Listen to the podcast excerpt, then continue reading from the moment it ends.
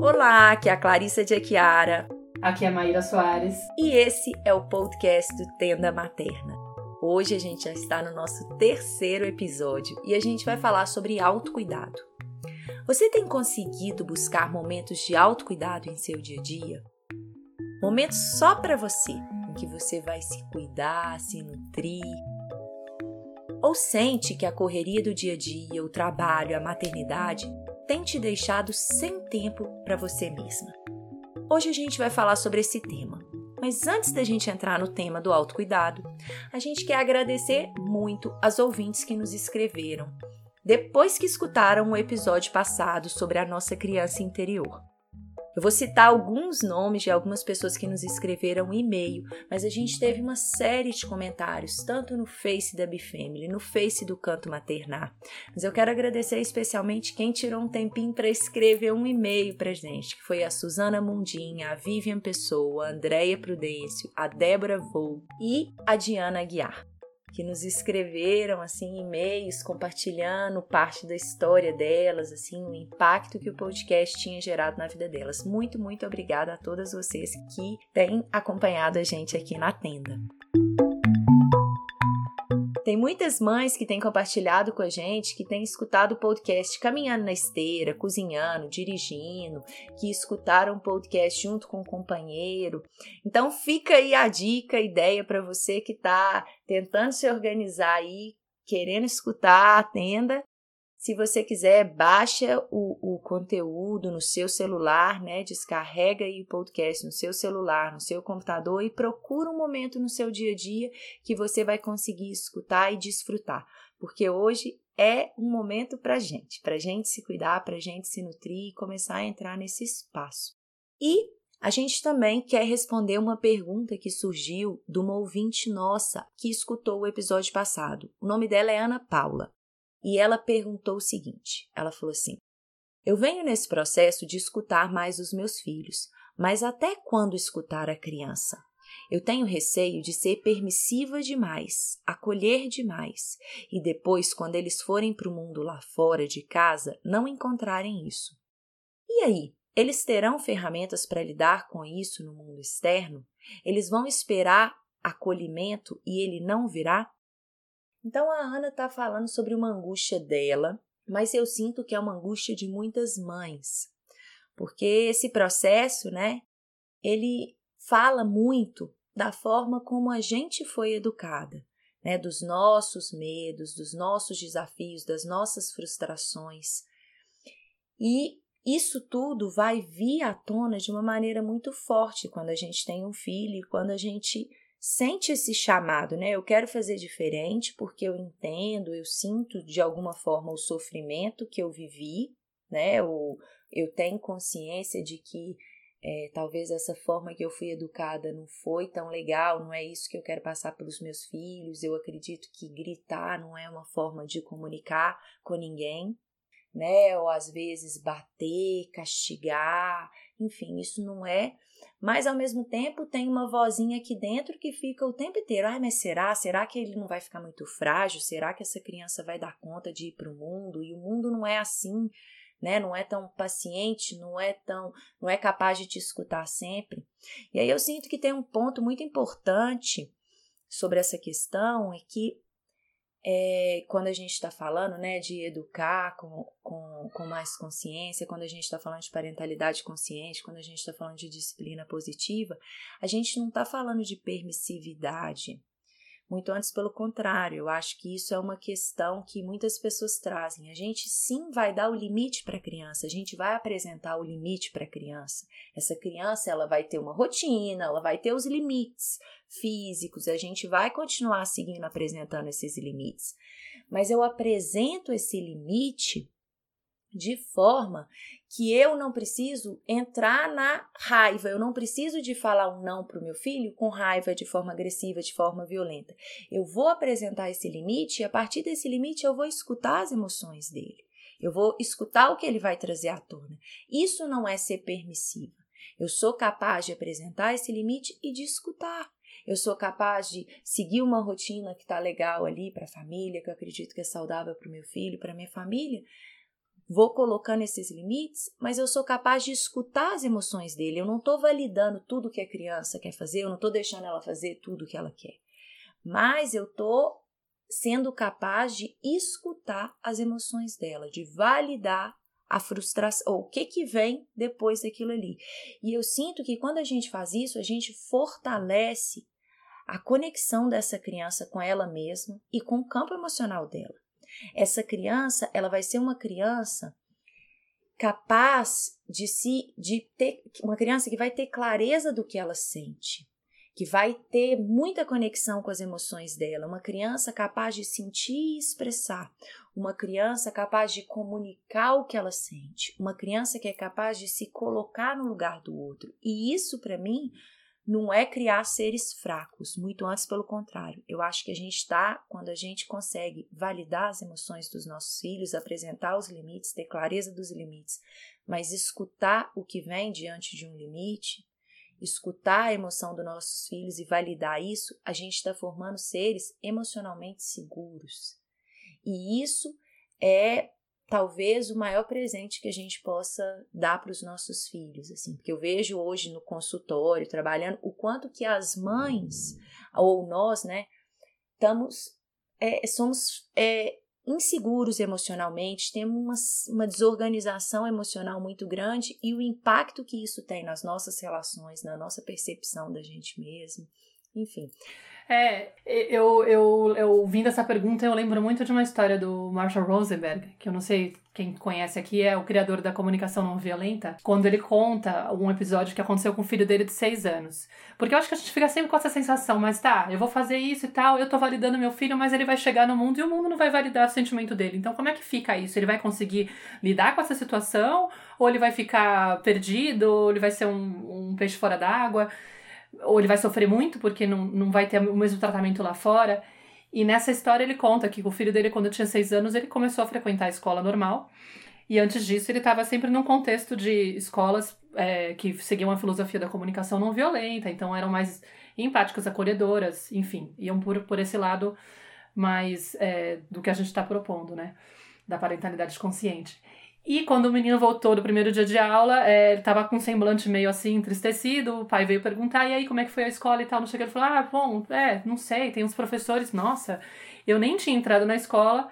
E o professor passou, um professor, e começou a tirar sarro de mim e falou, é, me, me chamando de, de menininha.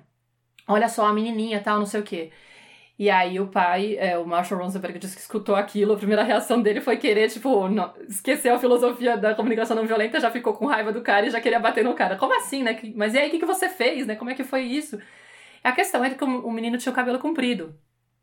E aí o, o eles começaram a conversar e ele começou a explicar. É, e para resumir um pouco, ele, é, ele falou assim: ah, o que eu fiz foi tentar entender o que ele estava sentindo e qual era a necessidade dele. E o pai falou: Nossa, e você conseguiu se lembrar disso nessa hora, né? Tipo, porque geralmente a gente fica com raiva, né? Ele falou: Ah, é, consegui. E eu falei: O que, que você entendeu, né? O que, que, que você sentiu? Eu falei: Ah, eu percebi que ele tava irritado e que ele queria que eu cortasse o cabelo. Ele, tá, mas por que, que você sentiu isso? O que, que você sentiu em relação a isso, né? Como, como que você viu a situação? E ele fala: Ah, eu fiquei triste pelo cara, porque ele era careca e ele parecia ter um problema no cabelo.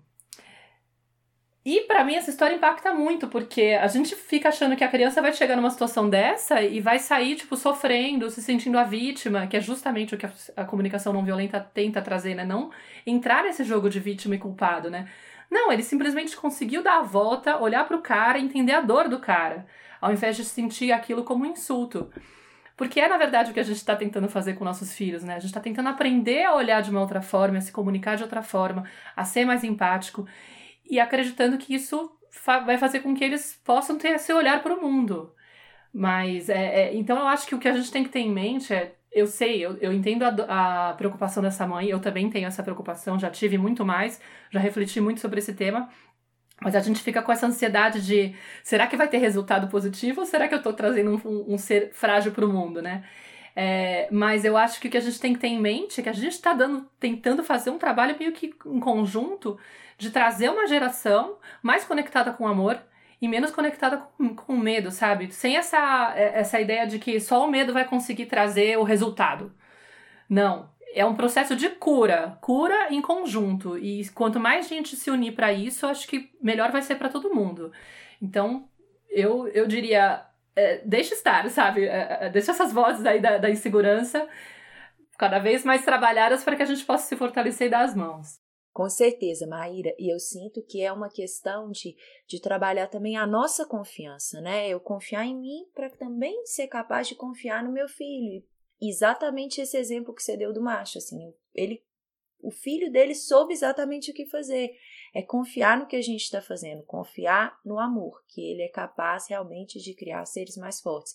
E ir cada vez mais silenciando essas nossas vozes do medo, porque isso diz da forma que a gente foi educada, da forma que esse sistema vem controlando e manipulando a gente até hoje.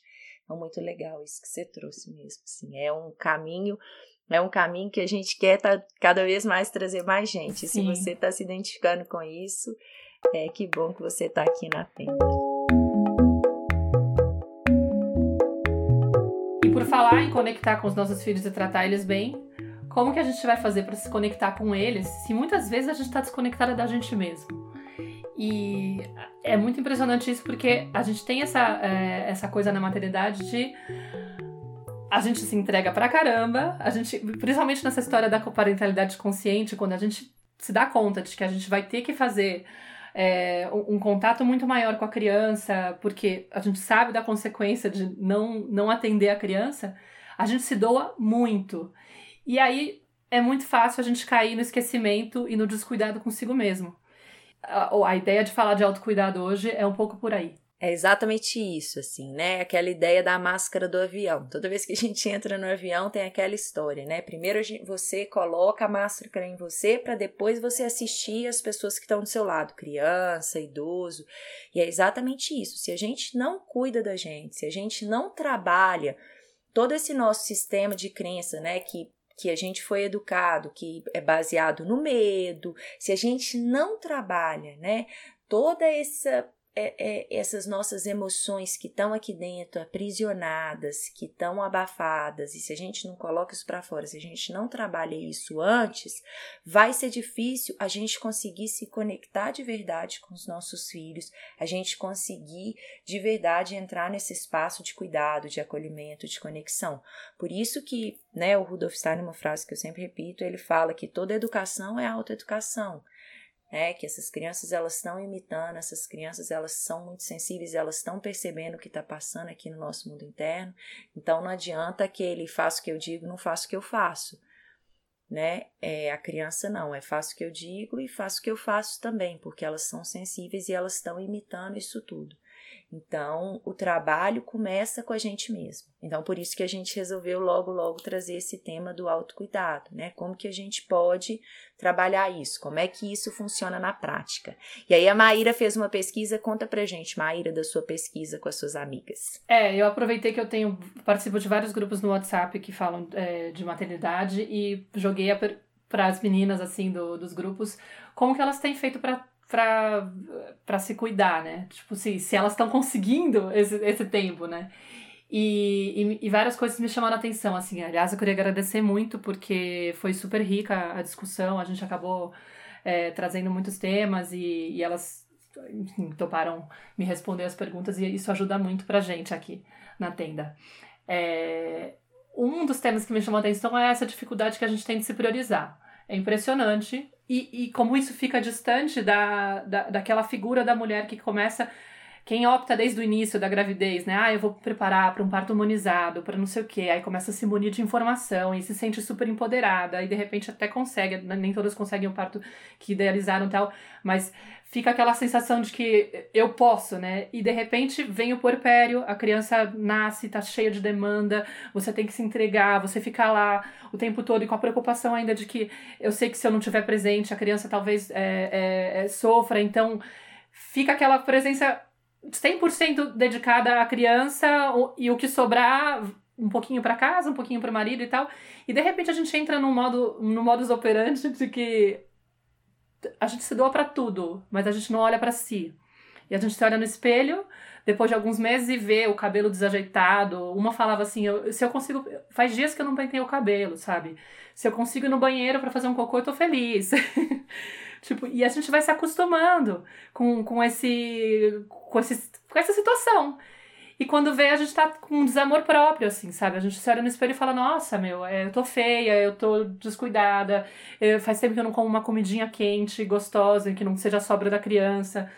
Enfim, eu acho que duas coisas se juntam, assim, essa dificuldade que a gente tem de se, de se priorizar e uma cobrança muito grande de que a gente tem que ser muito impecável com a criança, com, com a maternidade, porque senão vai dar muito errado para ela, porque eu sei que aconteceu comigo muito ruim, de um jeito muito ruim, entendeu? E não deu certo comigo, então eu não posso falhar com ela. E, e, e aí acho que é, acho que foi um pouco por aí, assim, os temas que mais surgiram que me chamaram a atenção é, dessa, dessa pesquisa, assim, que eu fiz com elas. Não sei quem aqui se identifica, imagino que muitas de vocês, porque acaba sendo um pouco por aí. E eu não sei, como que você tem feito, Clarissa, para lidar com com seu autocuidado? Você consegue dar, esse espaço para você? Que tipo de, de coisas você inclui na tua vida que, que fazem um bem para você? Então, é, eu sinto, nem sempre, né? Eu consigo, mas é algo que eu tenho cada vez conseguido priorizar mais. Eu sinto que isso também tem a ver com o momento que eu tô vivendo, né? O João já tem nove anos e o Lucas tem três, acabou de fazer três. Então, é claro, esse ano ele vai começar a ir para a escolinha agora, sim, já estou, né, agora em maio, ou em março, então eu já estou contando os minutos, eu falo assim, tenho que admitir, gente, mas eu estou dando graças a Deus que ele vai para a escola no meio período também. É muito gostoso, mas a gente tem que ser honesto, eu preciso desse tempo, assim, eu quero ter esse tempo. Para mim ele é extremamente importante, eu quero ter esse tempo para mim. Mas independente, mesmo quando eu ficava com o Lucas, né, o dia todo, e, ele, e eu ficava com ele o dia todo, eu sempre tentava encontrar esse espaço, assim. Eu, eu ia percebendo como, né, aceitando a minha realidade, que eu estava com ele o dia inteiro, de que nem sempre o Rafa podia estar lá comigo e podia me apoiar com algumas coisas e podia fazer a parte dele, enfim eu entrei num espaço assim de, de aceitação e como que eu posso usar esses momentos junto com meu filho para cuidar de mim também. Como que eu posso fazer isso junto com ele? Então tem algumas práticas assim que para mim funcionam muito, assim, que é uma que é uma coisa que eu adoro e que eu acho que me nutre muito e que geralmente eu faço quando eu tô com as crianças, que é dançar. Que eu coloco música e eu adoro dançar e aí não, não importa se eu tô com eles, se eu não tô. Algo também que é muito gostoso, que eu gosto muito de fazer, é porque eu moro, né, num lugar muito privilegiado, assim, no meio da natureza e tal, vai sair para caminhar com os meninos. Então eu saio, às vezes eles vão de bicicleta e eu vou a pé, mas é algo que eu faço, assim, muito consciente, muito presente de que isso é para mim, assim, que esse movimento, claro, é para eles também, mas é muito para mim, para me nutrir. Eu volto para casa depois dessa caminhada, é impressionante como que as minhas ideias estão mais organizadas, como que eu estou mais criativa, como que eu tenho insights sobre coisas do meu trabalho, como que às vezes eu chego mais disposta a cozinhar ou a fazer o que eu tenho que fazer. É, isso também. Às vezes, é uma coisa também que eu, que eu costumo fazer é a questão de comer algumas coisas que eu gosto, assim, direto. Às vezes eu desço para trabalhar e aí eu desço sozinha, eu passo numa padaria que eu amo. E lá tem um cookies muito bom. Aí eu compro cookies. Não sei se isso é autocuidado ou é autossabotagem ou o que que é, mas eu adoro cookies, então eu como com prazer aquele cookies de chocolate.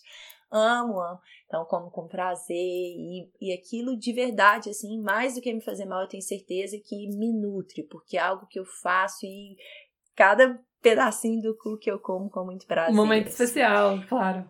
Sim. É, outra coisa também que é tomar café de manhã. Eu tomo café eu gosto de tomar café sem, sem tempo, assim, como a escola dos meninos começa nove horas, então eu tomo café da manhã com relaxada, tranquila. Adoro tomar café da manhã também, é um momento que, que eu sinto que eu, que eu tô bem conectada, assim.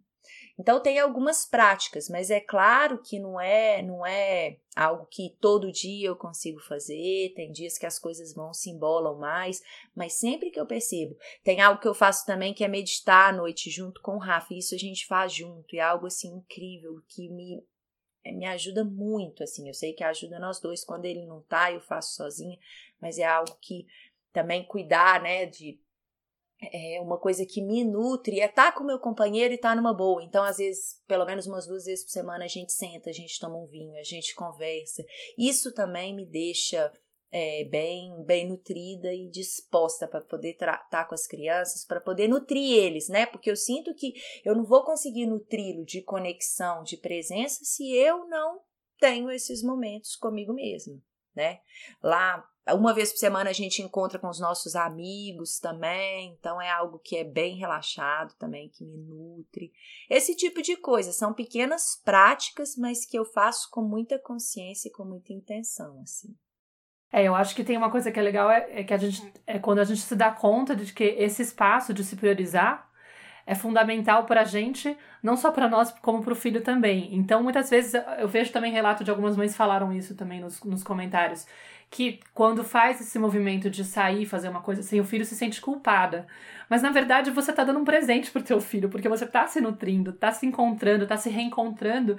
E quando você volta, a, a disposição, a tua. É sei lá, você tá renovada. A menos que você saia com essa. nutrindo essa culpa, né? Então, muitas vezes também é, é, é entender, tipo, como, como o teu pensamento tá funcionando para que você não caia na cilada de, de ficar transformando uma coisa que pode ser boa numa coisa que, na verdade, é, é, é, boa em algo que pode estar afetando negativamente a criança.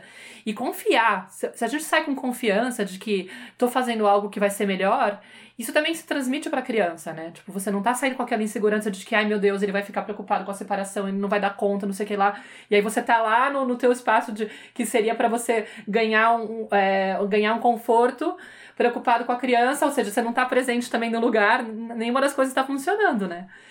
Então, acho que aqui comigo eu tô vivendo uma fase de transição. A gente tem umas, um, momento meio parecido, porque a Nara tem a, também três anos agora, vai cumprir três anos em dez dias, pouco menos. E a gente acabou de colocar ela na, numa escolinha Waldorf. É, ela estava antes é, com uma cuidadora e tal. A gente acabou de mudar de cidade. Então eu tô numa fase de transição da minha vida. E, e o que eu tenho feito de autocuidado, para ser bem sincera, eu tava até é, a, gente, a gente tinha que ter gravado esse podcast em janeiro, a gente acabou não conseguindo, até por conta dessa fase que eu tô vivendo e a Clarissa também, férias e tal. Mas eu tava muito brigando com o momento presente que eu tava vivendo. Do tipo, eu também não vejo a hora da Nara estar tá adaptada na escola eu ter esse tempo, sabe? Tipo, três anos, gente, é muita coisa. E até então, no último ano, eu tava com ela, é, com uma cuidadora que ficava com ela quatro horas por dia. Isso me rendia uns, umas três horas só para mim, né?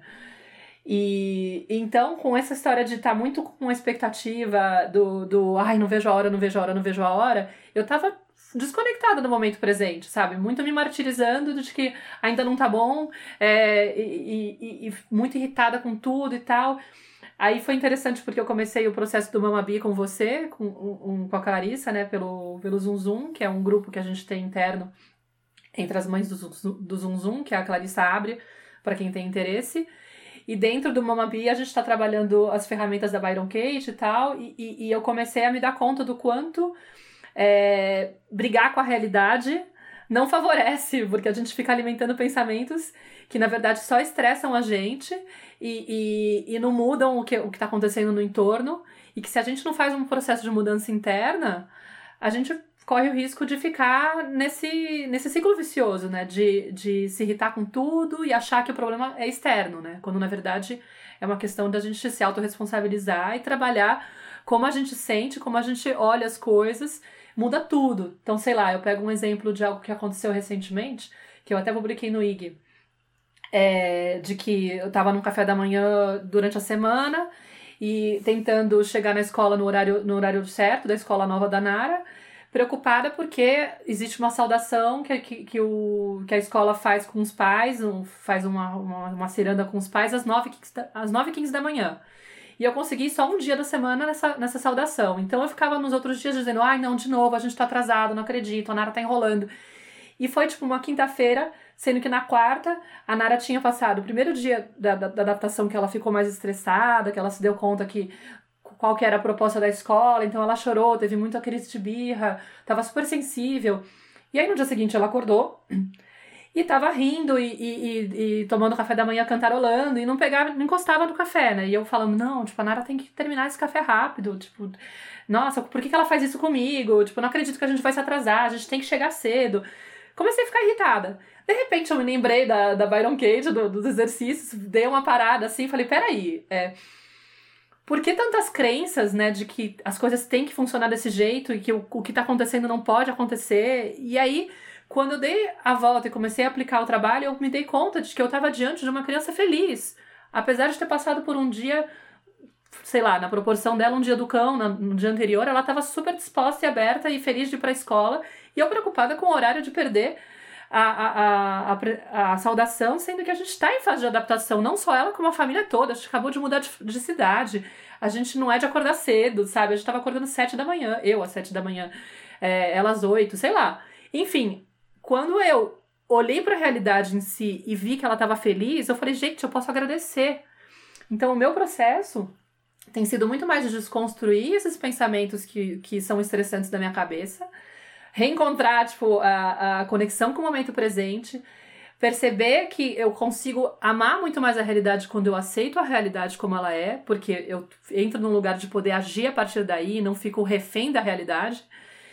E, e de e, e, outra e também de conseguir ser grata pelo que eu tenho, né? Porque às vezes a gente também fica muito nesse vício de olhar para as coisas que estão faltando, para as coisas que a gente está falhando, o que não está dando certo. E esse cuidado também de, peraí, eu tenho que conseguir va é, validar as coisas que eu estou fazendo e, e, reconhecer as minhas conquistas. Isso também é fazer um carinho em si mesmo, sabe? Não ser tão dura com você mesmo.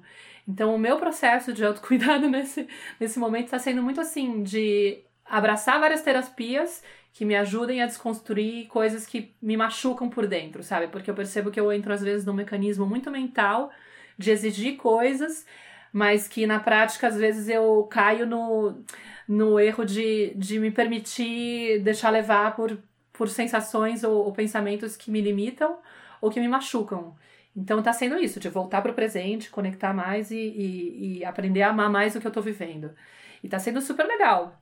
É, eu, eu acho que é um trabalho de formiguinha. Coisas que eu também tenho feito muito é tentar começar a inserir a meditação na minha vida com mais frequência, porque eu vejo que isso realmente limpa a mente, te ajuda a conectar, a ter um astral totalmente diferente com, com o dia a dia. E praticar gratidão que é algo também que eu inseri recentemente e que está fazendo uma diferença enorme. No começo foi bem difícil, assim, eu falei, não, agora eu vou conseguir fazer todos os dias, agradecer pelo menos uma coisa. E no começo saía meio engasgado, agora, tipo, a lista não acaba, assim, sabe? Eu vou escrevendo, eu vou vendo vários motivos. Parece que você realmente vai se conectando com, com, com outra forma de olhar para as coisas. E aí você começa a entender que tem motivos para agradecer, muito mais do que para reclamar. E isso é super bonito, é muito gostoso, porque você muda é, e aí reflete em tudo. Você sente que você a, a relação com a, com a família, com a criança, com o marido flui de outra maneira porque a energia que você emite é outra. Claro, não, com certeza. E voltando né, um pouquinho nesse tema da aceitação, é, você contou a história da Nara no café da manhã. E às vezes a pessoa pode se perguntar assim: ah, beleza, mas e se eu não tenho esse tempo para esperar? Ou se né, eu realmente eu tenho que trabalhar, ou eu tenho uma reunião e o meu filho tá fazendo ali a hora do café da manhã, né?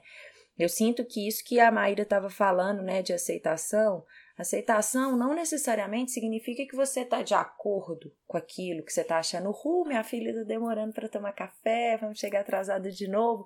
Não é esse, é, é, esse essa questão, mas é assim: Ok, eu aceito a realidade, eu paro de discutir com ela e eu tenho a possibilidade, eu paro de discutir mentalmente com ela, eu paro de perder energia pensando em todos esses pensamentos que a Maíra citou, assim, né? Eu, ah, minha filha deveria tomar o café mais rápido, a minha filha não pode fazer isso comigo, a minha filha tá me testando, a minha filha não é possível Sim. que ela não tá entendendo, né? Você para com essa briga, com essa discussão mental que gera tanta, tanta perda de energia e que vai te fazer chegar no seu compromisso já cansada, estressada, enfim. Para com essa luta mental e por isso a prática da meditação, a prática de respirar consciente, a prática de realmente conseguir trabalhar ferramentas que te apoiem a trazer a sua mente para o presente. Por quê? Porque eu consigo silenciar essa voz e quando eu entro no aqui agora, né, quando eu aceito, eu desligo esse discurso, essa voz né, essa, vozinha que está aí o tempo todo reclamando na minha mente, eu volto para aqui agora e eu tenho como entrar em ação. Então, quais são as minhas possibilidades aqui? A minha filha está no ritmo dela, o ritmo dela é diferente do meu. Como que eu posso fazer de outras vezes ou hoje? Será que ela pode, sei lá, tomar o café da manhã enquanto a gente caminha ou, ou no carro? Ou tem alguma outra possibilidade? Ou será que amanhã eu vou ver se eu consigo acordar mais cedo, ou ela acordar mais cedo? Será que eu vou oferecer para ela um café da manhã que ela consegue é, comer de uma maneira um pouquinho mais rápida e não uma fruta que ela tem, sei lá, que ela tem que ficar que ela se suja muito, que ela demora muito para comer. Enfim, eu vou pensar em soluções, mas primeiro eu tenho que parar com, esse, com essa discussão, né? Uhum. E entrar nesse espaço de presença. Total. De que aqui, somente aqui, no, no aqui e agora, que eu posso atuar, que eu posso é, transformar a realidade. E por isso que essa prática né, do autocuidado, de você cuidar de você, de você nutrir, de você olhar para o mundo de uma forma positiva, de você conseguir trabalhar para ir silenciando a sua mente, isso tudo favorece a que você consiga buscar soluções criativas, a que você se conecte com o presente, a que você tenha essa capacidade, porque é tudo um treino, né, Maíra? Assim, é igual você estava falando da questão da gratidão, que é um treino, você começa a olhar, no início você tem dificuldade, você vai pôr uma coisa, duas coisas, falar, ah, não tem motivo nenhum para agradecer. E você aos poucos vai vendo que você tem uma infinidade de motivos, e aí às vezes daqui a pouco nem a lista mais você precisa. Você já anda pela vida agradecendo pelas coisas, já percebendo Sim. ao longo do seu dia. Nossa, que maravilha esse sorriso que o meu filho me deu. E isso é extremamente nutritivo, isso é extremamente empoderador, isso é extremamente é, é, motivador pra gente, né? Você tá o tempo inteiro vivendo e percebendo as oportunidades que o momento presente está te entregando. Uhum. E aí eu quero contar uma uma situação também que eu vivi com o Rafael, meu marido, que a gente morava aqui no Brasil ainda, né? O João devia ter por volta de três anos e o Rafa, ele amava para ele, era algo muito importante, que nutria ele também. Ele andava de bicicleta todo sábado de manhã com os amigos. Então, assim, mais ou menos eu sabia. Mas chegou um sábado que eu já estava meio lá atravessada comigo mesmo, e ele saiu de manhã, falou: vou andar de bicicleta, e saiu. E aí por dentro eu fui percebendo que a ra... eu fui ficando com muita raiva. Tipo assim, por que, que ele sai todo sábado de manhã? Não me pergunta se eu tenho alguma coisa para fazer, se eu posso ficar com o João, se, se eu quero ficar com o João. Não me pergunta nada e pega e sai e vai andar de bicicleta. E eu comecei, né, nesse dia, eu lembro que a gente morava numa casinha aqui perto de BH, no, numa região assim mais também cheia de natureza em volta e tal. E aí eu fui lá para fora para o jardim e fiquei ali respirando, pensando, meio que refletindo sobre isso, né?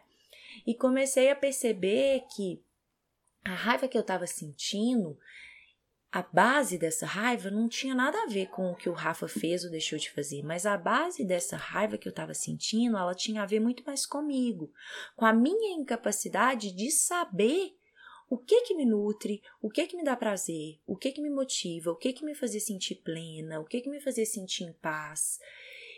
E negando também a minha realidade, tá? Naquele momento eu estava com, com o João. Eu podia, se eu, se eu quisesse, se eu soubesse o que eu queria fazer, se eu tivesse, né, sei lá, tá bom, se eu tivesse algo para fazer que eu quisesse, eu poderia deixar com a minha mãe, eu poderia deixar com a minha sogra, ou eu poderia incluí-lo ou simplesmente sentir prazer em estar ali com o meu filho, cuidando dele, cuidando da minha casa, cuidando das coisas, mas eu estava lutando. Primeiro porque eu estava focada nele, na vida dele. Uhum. Então esse é um tema, quantas vezes a nossa mente ela fica focada na vida do outro, comparando a nossa realidade com a realidade do outro. Ah, mas o filho da outra dorme a noite inteira. Ah, mas é, o, o menino dela já foi para a escola, ah, mas ela não faz nada disso de criação com apego, de disciplina, e o menino é um santo, o menino é bonzinho, o meu filho eu faço tudo, não sei o quê, não, não, não, o menino é não, dá um trabalho. Enfim, Exatamente, me dá trabalho. A gente fica o tempo inteiro permitindo que a nossa mente vá lá para fora e fique focada na vida do outro e desconectando desse momento. E quando eu, to eu tomei consciência disso, eu comecei a investigar dentro de mim o que que me nutre, o que que eu queria fazer, porque eu tô sofrendo, porque eu tô preocupada com o que o Rafael tá fazendo ou deixando de fazer. Como que eu posso sentir, buscar o prazer nisso daqui que eu tô vivendo agora? Eu tinha tanta coisa para fazer, era uma casa deliciosa, eu podia estar no jardim, eu podia brincar do lado de fora com, com o João, eu podia caminhar, mas eu estava focada ali, gastando toda a minha energia em alimentar essa raiva. O João chegava uhum. perto de mim, eu queria mandar ele embora. Então, o caminho, gente, o trabalho que a gente quer propor aqui hoje é que cada vez mais a gente busque esse trabalho que vai nos apoiar a focar na gente, a pegar toda essa energia mental que a gente gasta indo para o passado, indo para o futuro, criando expectativas, idealizações a respeito do nosso filho, da nossa família, da nossa vida, gastando preocupada com a vida do outro e trazer toda essa energia para gente. Porque se eu trago essa energia para mim, eu consigo começar a buscar o que que, o que, que me, me dá prazer, o que, que eu quero fazer. Eu vou para mim é importante estar entre mulheres, sair com as minhas amigas e isso vai me nutrir. Isso vai me deixar mais, mais com mais vontade de estar aqui com os meus filhos depois e cuidar das minhas coisas, mais criativa, mais preparada para o meu trabalho, para fazer as coisas que eu gosto de fazer. Isso vai me aproximar de um espaço mais autêntico dentro de mim. Essas são as perguntas que a gente gostaria até de deixar aqui em aberto, né? Cada um vai criando o seu processo aí de, de construção do que, de como que vai funcionar esse esse movimento de autocuidado que a gente está propondo. É, eu acho que a gente até estava com uma ideia aqui de propor um, um desafio, assim, um, uma espécie de, um, de uma campanha, né? Quem topa cuidar de si nesses próximos dias? De colocar mais atenção nesse tema do autocuidado.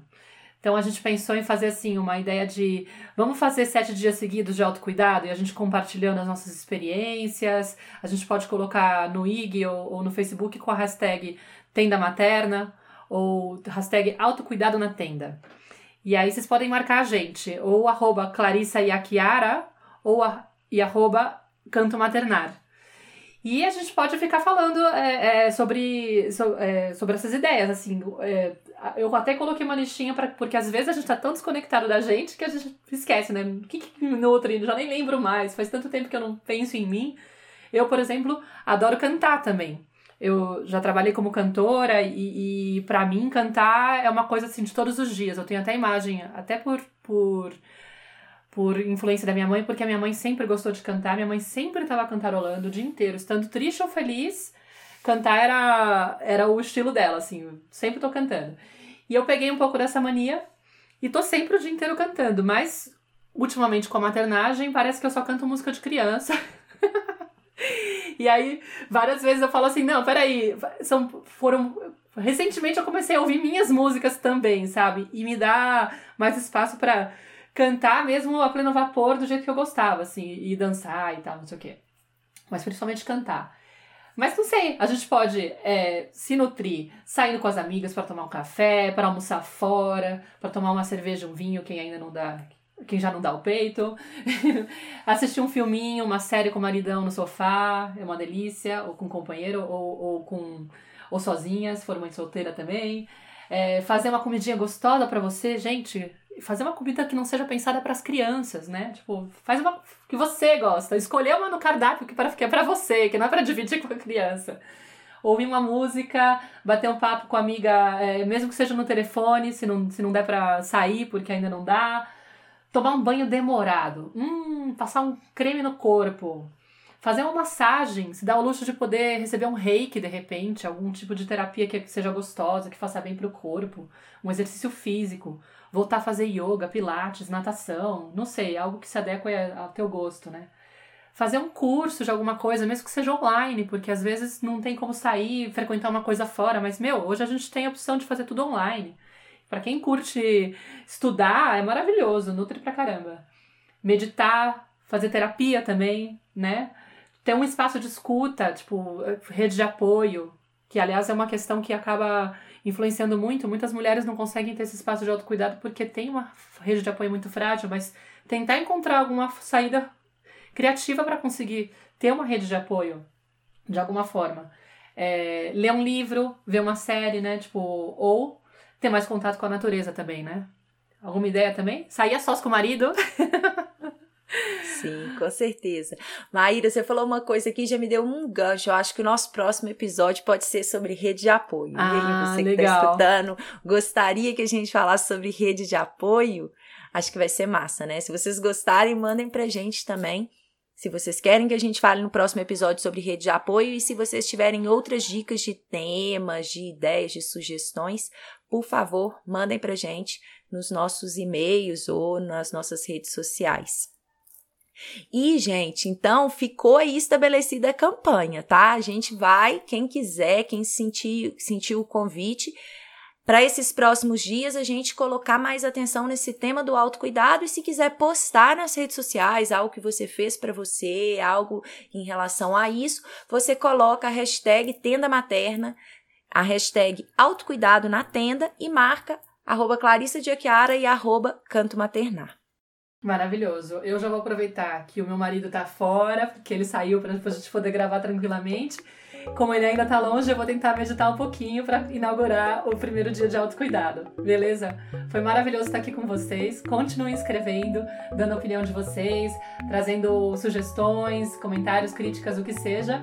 Tá sendo muito gostoso ter, ter esse movimento de poder compartilhar com vocês tantas histórias e ideias.